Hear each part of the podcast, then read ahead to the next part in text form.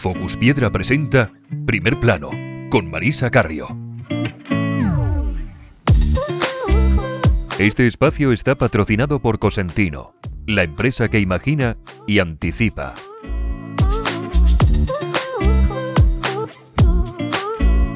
Bienvenidos a un nuevo episodio de Primer Plano. Nuestra invitada de hoy es Naira García, que es la gerente de la empresa canaria Mármoles El Diamante. La tenemos al otro lado del hilo telefónico en Tenerife para contarnos quiénes son sus principales clientes en Canarias, cómo tienen dividida la producción en fábrica en dos líneas diferentes y un poco su obsesión por protocolizar muchos procesos que realizan dentro del taller. Pero además vamos a conocer cómo gestionan el transporte de productos entre islas y algunos de los proyectos de lujo para los que están trabajando actualmente. Hola Naira, muchísimas gracias por aceptar nuestra invitación y estar hoy en primer plano con nosotros. Muchísimas gracias, Marisa, también por la invitación. Bueno, para los que no os conocen, ¿quiénes sois Mármoles el Diamante? Bueno, pues Mármoles el Diamante es una empresa canaria, una empresa familiar, eh, fundada en el año 1998 por mi padre, eh, José Manuel García. Y bueno, estamos situados al sur de Tenerife, en las Islas Canarias, y ahí fue donde nació, eh, con el objeto de dar servicio de manufactura de la piedra y derivados para todas las islas, eh, dadas las carencias que habían en aquella época, tanto en el sector hotelero, eh, pero también asociadas al crecimiento de Canarias y relacionado también con el eh, crecimiento turístico y residencial. Bueno, pero me gustaría que me contaras un poco, ahora vamos a ir un poco hacia atrás en el tiempo, un poco a profundizar un poquito más.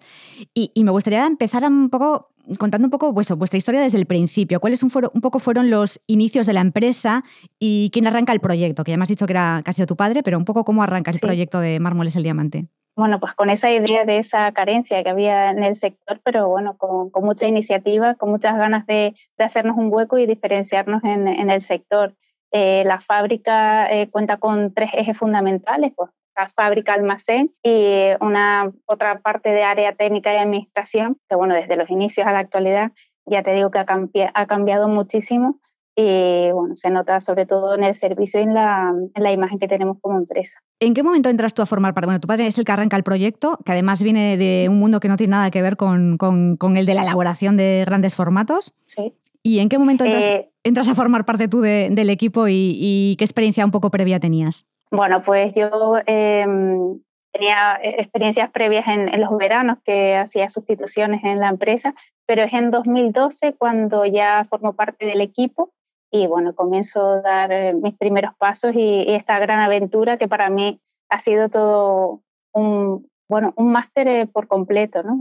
saber absolutamente todo de una empresa, toda esa columna vertebral. Y bueno, la verdad que eh, la ilusión la tengo puesta desde el principio y sigo pensando siempre en el futuro y cómo, cómo avanzar y dar pasos firmes sobre todo. ¿Cuáles han sido un poco los momentos más difíciles que recuerdas en la trayectoria que ya llevas bastantes años ya, eh, bueno, en todo lo que es la, dirección y en la gestión? Bueno, porque has estado en todas las, en todas las áreas del negocio, ¿no? Has, has, metido la, bueno, pues los ojos, los, todos los sentidos, ¿no? Para que funcionara. ¿Cuál sido la parte más complicada, lo que más te ha costado? Bueno, analizar en fábrica cómo eh, protocolizar y, aprovechar mejor toda la maquinaria y, todos los recursos, eh, tanto materiales como humanos de la empresa, ¿no? con todos los recursos que contaba la empresa. Y bueno, sacarle eh, la mayor rentabilidad y, hacer para que salieran también todos los números, ¿no? para que salgan las cosas bien eso me gustaba muchísimo aprender y, la verdad que, sigo, sigo apuntando cada dato para, mejorar cada día. El negocio de Mármoles el Diamante está sobre todo en la fabricación de, encimeras.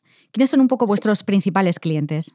Bueno, pues nosotros tenemos así por peso, el 60% de nuestros clientes son eh, clientes de grandes proyectos, pero dentro de esta segmentos, pues tenemos una parte que son profesionales y luego la parte de eh, cadena hotelera. Y luego en el otro peso tenemos ese otro 40%, pues eh, digamos más el cliente directo. El cliente final, digamos, ¿no? Más cliente sí, final. Sí, sí. ¿Y en qué situación estáis ahora? ¿Cuál es un poco, con qué equipo contáis? ¿Qué, facturación estáis eh, teniendo? Bueno, pues Mármoles el Diamante lo componen 24 personas, todo el equipo humano.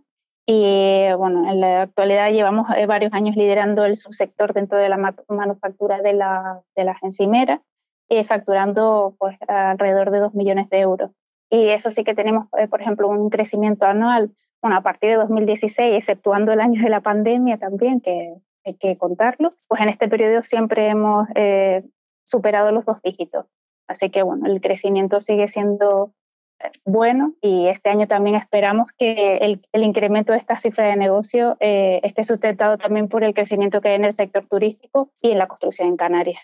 Y eso que además uno de los retos que, habéis tenido, sobre todo en los últimos años, ha sido el tema de la logística ¿no? en Islas Canarias. De hecho, hace relativamente poco tiempo teníais que comprar contenedores de, material eh, con todo lo que eso supone a nivel de gestión y de costes. Sí, la verdad que em, se ha avanzado mucho en, en toda esta área y bueno, creo que, Canarias ha acertado mucho con, con, la implantación, con tener la implantación de los centers de Cosentino, por ejemplo, en Canarias. Y eso no, bueno, aparte de, la nutrida red logística que, que, tenemos, bueno, intentamos que todos los gravámenes no siempre se imputen a, a los productos, ¿no? Que no, que no sea un, un coste añadido pues vivir en Canarias.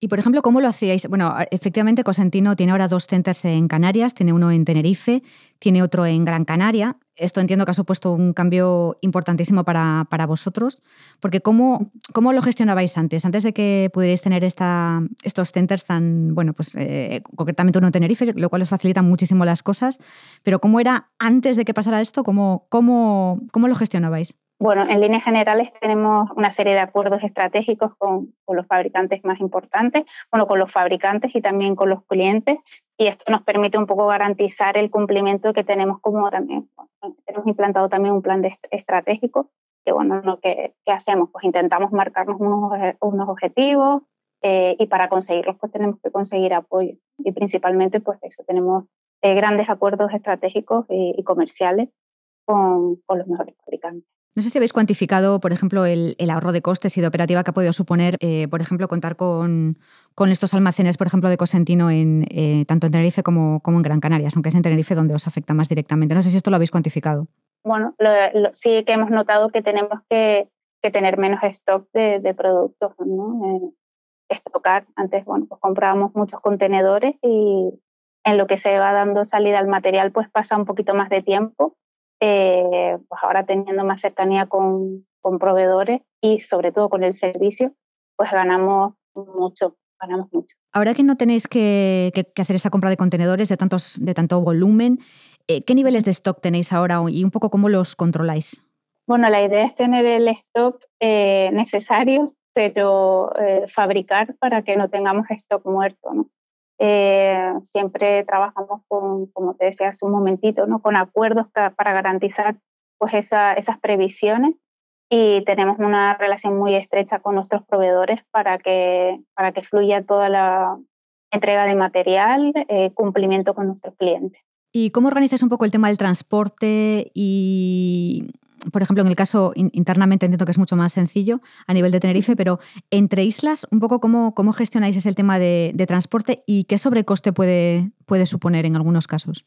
Pues mira, eh, lo cierto es que hay una nutrida red logística entre las islas que nos permita que, que ese gravamen, eh, ese traslado entre, entre islas de los productos con los que trabajamos o que nos encargan, pues bueno, a ver, obviamente es, el coste es superior al coste que supone, por ejemplo, los traslados en península, pero la verdad es que lo tenemos bastante pulido eh, para que no sea un gravamen. Obviamente estamos hablando de obra, ¿vale? De residencial no, no seríamos competitivos, pero en obras sí. Y luego también contamos con, desde el punto de vista de, hablando de flota, pues en Canarias tenemos una de las mejores conectividades eh, entre las islas. Tenemos dos compañías, por ejemplo, que, que hay 12 conexiones diarias entre las islas capitalinas y eso pues, nos da mucha facilidad para movernos entre islas. Y en cuanto al tema del packaging, por ejemplo, ¿es algo que tenéis muy en cuenta o no necesariamente tiene, que, eh, tiene un refuerzo superior o prestáis una atención especial porque sea transporte más marítimo? Bueno, ya sabes que en Canarias obligatoriamente con todo el, con lo que trabajamos en obras es marítimo, pero bueno, la carga siempre es revisada, controlada, se sabe todos los pesos y la verdad que eso lo tenemos muy bien estudiado y y estamos contentos con, con todas las obras que hacemos en el resto de las islas. ¿Y en qué proyectos estáis trabajando ahora, Naira? Pues mira, ahora mismo estamos trabajando en, bueno, en lo que era el antiguo Sheraton La Caleta, que será el futuro del Tivoli. Y bueno, estamos ahí haciendo encimeras de baño. Y bueno, recientemente hemos eh, realizado proyectos eh, para la cadena Barceló Hotel Group, eh, para Princess Hotel y Resort, y estamos en fase de cierre también con H10 Hotels. Bueno, y a todo esto, ajeno a todo esto, también estamos trabajando con otros complejos hoteleros, que la verdad que no, no puedo dar más información porque así nos lo exigen, pero proyectos muy interesantes y, y bueno, digamos, de, nivel de gran lujo. La verdad que son proyectos muy bonitos. O sea que estamos hablando de proyectos de, de volumen, ¿no? De, de muchas, de volumen de encimeras o de. Normalmente esos pedidos que suele ser de, más de temas de revestimientos, solerías, o suele ser más encimeras de baño, revestimientos de baños. Revestimientos de baño, encimeras de cocina. La verdad que hay un poquito de todo, pero sí que, que prima la, las encimeras de cocina y las de baño. Pero también, eh, aparte de, esta parte de obra, hay una parte muy interesante para nosotros que, que, son los residenciales y las viviendas unifamiliares de luz. Ahí pues también hay un nicho de mercado en el que estamos presentes y, y la verdad que trabajamos muy bien. ¿Y qué porcentaje de esos proyectos los hacéis fuera de Tenerife o, o digamos que el, el, porcentaje más, más importante está, está dentro de Tenerife? El porcentaje más importante está en Tenerife, pero sí es cierto que cuando eh, nos salen proyectos en otras islas. Eh, por ejemplo, tenemos acuerdos eh, también con, con empresas eh, del sector Oreca, donde estamos experimentando un mayor crecimiento y los acuerdos, por ejemplo, con empresas de península que sí tienen gran capacidad comercializadora y nosotros nos estamos convirtiendo, digamos que en su brazo productor y ejecutor para Canarias. Bueno, todo lo que son obras en otras islas eh, cuenta con nosotros y la verdad que respondemos muy bien, hay que decirlo, y estamos muy contentos y muy orgullosos de que, que apuesten eh, por empresas canarias para dar este servicio. Y, por ejemplo, cuando tenéis eh, pedidos de gran volumen, eh, ¿un poco cómo os organizáis? ¿Trabajáis con dos líneas de producción diferenciadas? Bueno, sí, de, a nivel interno tenemos varias líneas de producción pero sí que para los grandes proyectos, bueno, eh, hay una parte en la que yo intervengo mucho desde que estoy en la empresa, es eh, el esfuerzo por automatizar.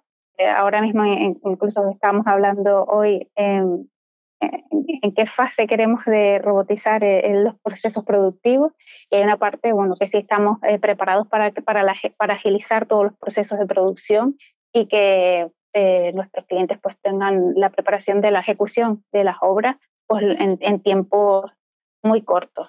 O sea, intentar reducir al máximo el, el, tiempo de producción, te refieres, ¿no? Sí, sí, sí.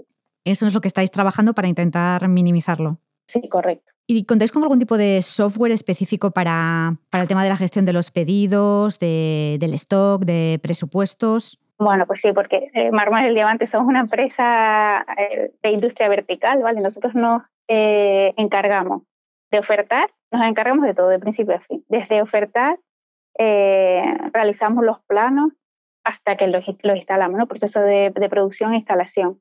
Hacemos todo el proceso. Quiere decir, eh, nosotros nos encargamos de ir a medir, de confirmar, de hacer, de digitalizar todos los planos, de manufacturar y de instalar. Y ahora mismo, pues, en la actualidad estamos eh, en un proceso de automatización eh, con el cambio de un RP. La verdad que un RP avanzado no, no está hecho para nosotros exclusivamente, pero sí que eh, esta implementación pues nos permite la automatización de los cortes, de los diferentes eh, maquinarias y bueno, pues para ello también hemos eh, instaurado una serie de procesos y procedimientos internos que nos permiten pues, mejorar todos esos procesos, sobre todo el de calidad. O sea que nuestro foco está en la mejora continua, ¿no? en la eficacia y en la eficiencia. O sea, estáis ahora mismo en ese proceso de automatización de muchos, de muchos eh, valga la redundancia, procesos internos. Sí. Eh, ¿Cuándo crees que va a estar implantado 100% y qué, crees que, qué jugo crees que vas a poder sacar de, de todo eso? Bueno, esperemos que sea a finales de, de, este año, cuando ya tengamos cada vez mucha más información más trillada, ¿no? más, más fácil de, de más alcanzable, más, más a golpe de clic Esperemos que sea para finales de, de este año, porque la, la, implantación, bueno, pues ha costado un poquito, eh, la verdad, eh, pero nos va muy bien. Esa es la línea en la que quiero seguir y donde mm, también vemos nuestra, nuestra aportación en el futuro, sobre todo para la mejora de la propia empresa. Porque ¿cuál dirías que es un poco la parte más sensible de lo que es todo el proceso desde que, pues eso, ¿no? Desde que se acepta una propuesta, se pasan los planos, lo que es todo el proceso que seguís, ¿cuál es un poco la parte más sensible en la que suele haber más incidencias, donde suele haber más, más problemas, ¿no? nosotros intentamos eh, que antes de, que ocurran esas incidencias, que si bien es cierto que existen, intentamos, por ejemplo, que antes de pasar eh, un proyecto para de, producción, pues se revise bien todo, incluso antes, me voy antes, ¿vale? A la, parte de las mediciones, confirmar todo con el cliente o cotejar lo que se ha presupuestado con lo que se ha medido, acabado, pues tipos de huecos, eh, la cantidad de detalles que pueda tener un proyecto, sea pequeño, sea grande, eh, desgranarlo, revisarlo muy bien, porque una vez que pasa en TXF, pues ya eh, digamos que el trabajo eh, lo dirige un operario, pero lo trabaja la propia máquina. Y claro, ahí pues se gana mucho. Luego también en cada proceso nosotros certificamos calidad. En cada proceso certificamos si se comprueban medidas, acabados antes de, salir de fábrica, que hay en los últimos ojos, últimos ojos que, digamos, eh, chequean que el nivel de calidad que nosotros queremos para, para como empresa y, y, para el cliente, pues sea el óptimo y el que, el que requerimos eh, eh, para nosotros mismos. Y ahora que estáis en esa fase de, de, implantación del RP, no sé si ya tienes acceso a, mm, a, informes, a datos interesantes que poder consultar y que nos puedas compartir, claro. Bueno, pues datos interesantes, interesantísimos. La verdad que tenemos una herramienta, la verdad que muy atractiva, muy golosa, que nos permite tener muchos datos mensualmente, trimestralmente, y eso... Como por ejemplo, como por, como por ejemplo. Pues cierre de pedidos, cuántos pedidos hemos cerrado en el mes, cuántas encimeras han instalado este mes, el próximo mes, la previsión que tenemos, cuál va a ser la previsión de facturación, cuando, no sé, cantidad de cosas que hacía. Me doy cuenta que cuando te puedo hablar de eh, cantidad de oportunidades cerradas o rechazadas eh, en en proceso, en, seguimiento, mucha información muy interesante y claro, antes pues todo a mano, folio a folio, revisar, la verdad que era la dedicación en el tiempo, se van muchos tiempos que ahora vemos que son muy aprovechables y muy valiosos para tomar decisiones, que para toda esta información sirve para tomar decisiones, decisiones aparte de que, que es muy golosa, muy interesante, pero bueno, para dirigir la empresa es una información muy valiosa. Saber dónde estamos, los gastos que tenemos, si hay incidencias, pues controlarlas, dónde parar también muchas veces, pero nos sirve de muchísimo. Eh, mencionabas ahora precisamente el tema de las incidencias. No sé si es una de las cuestiones que tenéis protocolizadas de alguna forma o un asunto que supongo que también ponéis el ojo porque en ocasiones supone un agujero importante para, para muchas empresas. Eh, no sé si, si es una de las cosas que tenéis protocolizadas o estáis trabajando en ello. Sí, sí, también todo lo tenemos protocolizado, todo lo tenemos pensado, ¿no? Al menos. Es cierto que las incidencias existen, se dan, bueno, al final, aunque tengamos eh, industrializada la empresa, también tenemos eh, un equipo humano y bueno, con ese porcentaje de incidencias contamos. Es cierto que es muy pequeño, pero bueno, siempre pensamos que podemos mejorar y cualquier cosa resolverla, eso sí, lo antes posible para, sobre todo para que el cliente final no se vea afectado por cualquier eh, interrupción. También supongo que tendréis, eh, tendrás puesto el ojo en el tema de, de, los retales, de los sobrantes de tablas. No sé, en vuestro caso, cómo, cómo si también el programa de RP contempla, contempla ese punto y, y qué política vais estáis aplicando o vais a aplicar al respecto. Bueno, pues nosotros estudiamos cada proyecto de forma individualizada. En Mármoles el Diamante hay una parte muy importante que es el departamento técnico. Eh, tenemos ahora mismo cinco eh, personas dedicadas a estudio, a presupuesto, elaboración de planos, medición.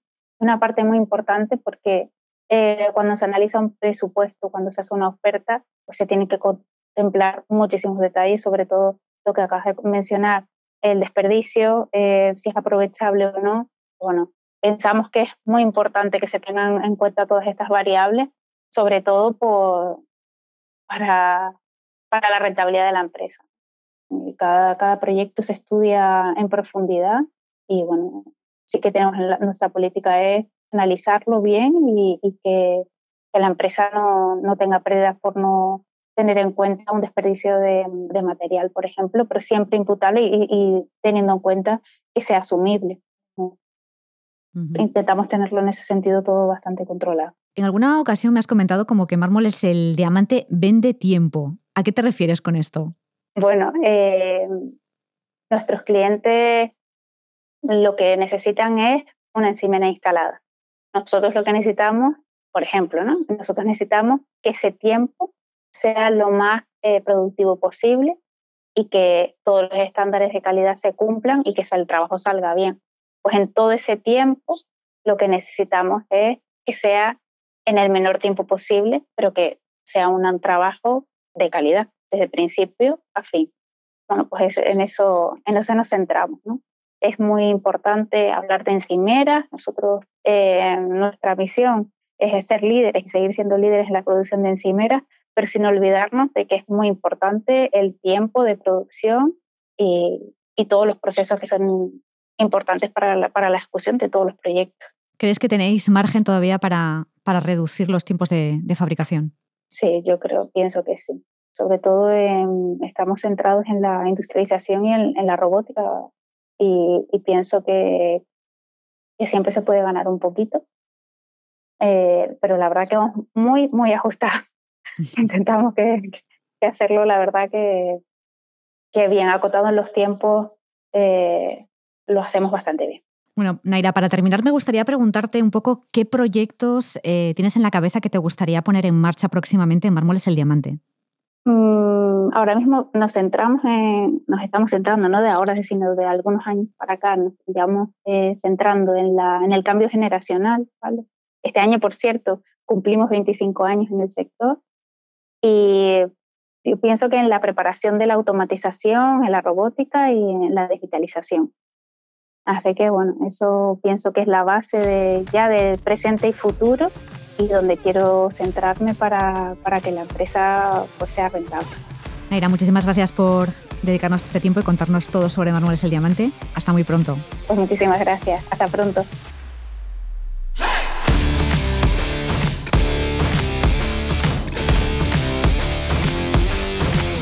Este espacio está patrocinado por Cosentino, la empresa que imagina y anticipa.